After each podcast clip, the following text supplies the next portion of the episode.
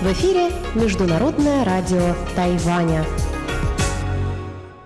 Здравствуйте, уважаемые друзья! Добро пожаловать на Международное радио Тайваня. Из нашей студии в Тайбе вас приветствует Мария Ли, и мы начинаем ежедневную программу передач из Китайской Республики.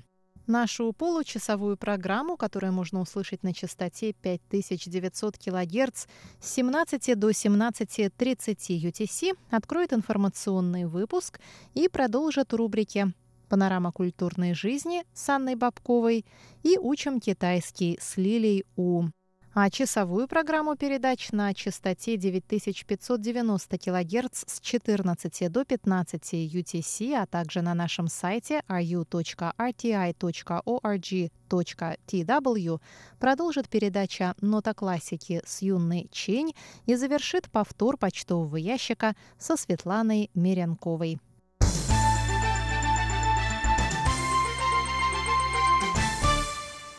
Мы начинаем выпуск новостей вторника, 24 сентября. Глава представительства Тайваня в Нью-Йорке Лили Сюй, Сюй Ливэнь, приняла участие в прошедшем на полях Генеральной Ассамблеи ООН мероприятии «Глобальный призыв защищать свободу вероисповедания». Мероприятие прошло по инициативе правительства США, которое, в числе прочих, направило приглашение и представителю Тайваня. Президент США Дональд Трамп, выступивший с речью на мероприятии, призвал все страны мира к уважению свободы вероисповедания и прекращению преследования граждан за их религиозные убеждения. Премьер исполнительного юаня Китайской Республики Су Джинчан сказал во вторник во время парламентской сессии. Впервые официальный представитель Тайваня смог посетить штаб-квартиру ООН по приглашению американского правительства. Это важный дипломатический прорыв, свидетельствующий о прогрессе в развитии тайваньско-американских отношений.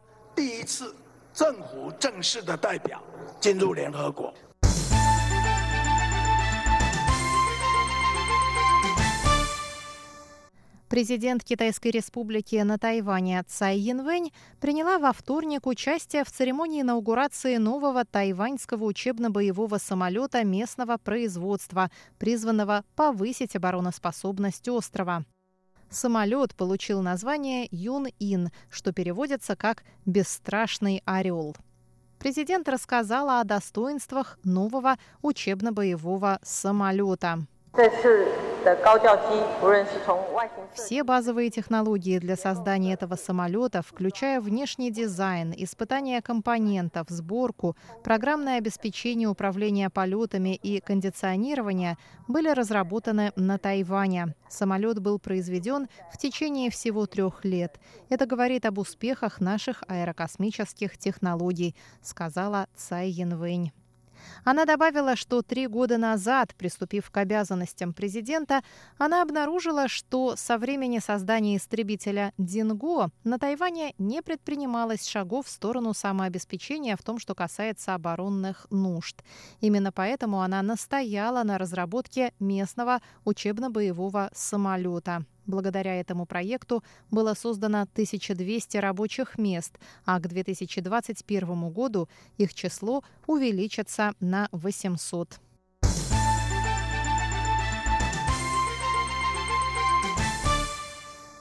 Министерство иностранных дел Тайваня сообщило во вторник, что заявка Тайваня на вступление в Международную организацию гражданской авиации получила поддержку со стороны дипломатических союзников острова, а также со стороны министров иностранных дел стран Большой Семерки.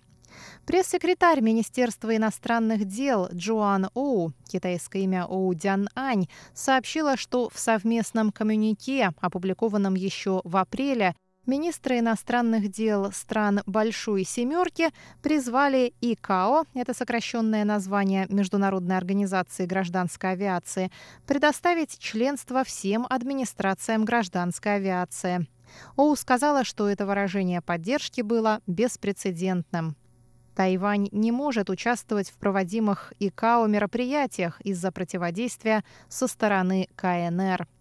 Между тем, Тайвань играет ключевую роль в обеспечении авиационной безопасности в Северо-Восточной и Юго-Восточной Азии.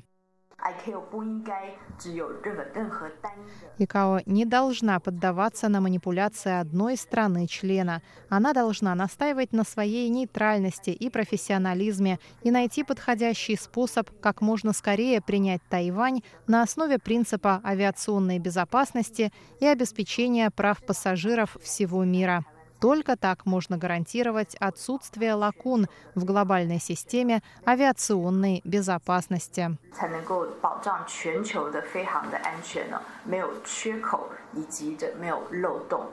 Сказала Оу.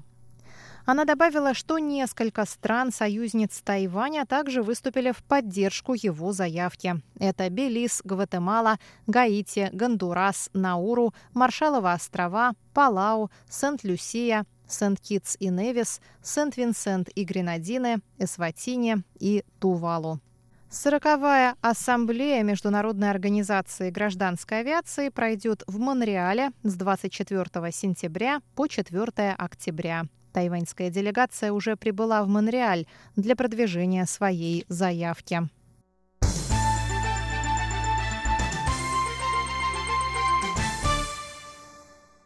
Специальный муниципалитет Новый Тайбэй возглавил общетайваньский рейтинг по чистоте водопроводной воды, сообщает Союз сохранения водных ресурсов Тайваня.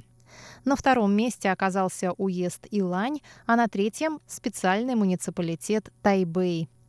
В рейтинге воды, не прошедшей очистку, Новый Тайбэй также занял первое место. Второе место поделили Тайбэй и Тау-Юань. В ходе пресс-конференции сотрудники Союза сообщили о результатах исследования, проведенного на основе данных нескольких компаний водоснабжения. На последнем месте в обоих рейтингах оказался спецмуниципалитет Гаосюн. Другие города и уезды юга Тайваня, включая Джанхуа, Юнилинь и Дзяи, также заняли строчки в хвосте рейтинга. По мнению сотрудников Союза, плохое качество водопроводной воды на юге острова связано с загрязнением подводных вод, деятельностью мусоросжигательных и сталеобрабатывающих предприятий. Если власти не предпримут никаких мер, качество воды на юге Тайваня будет только ухудшаться.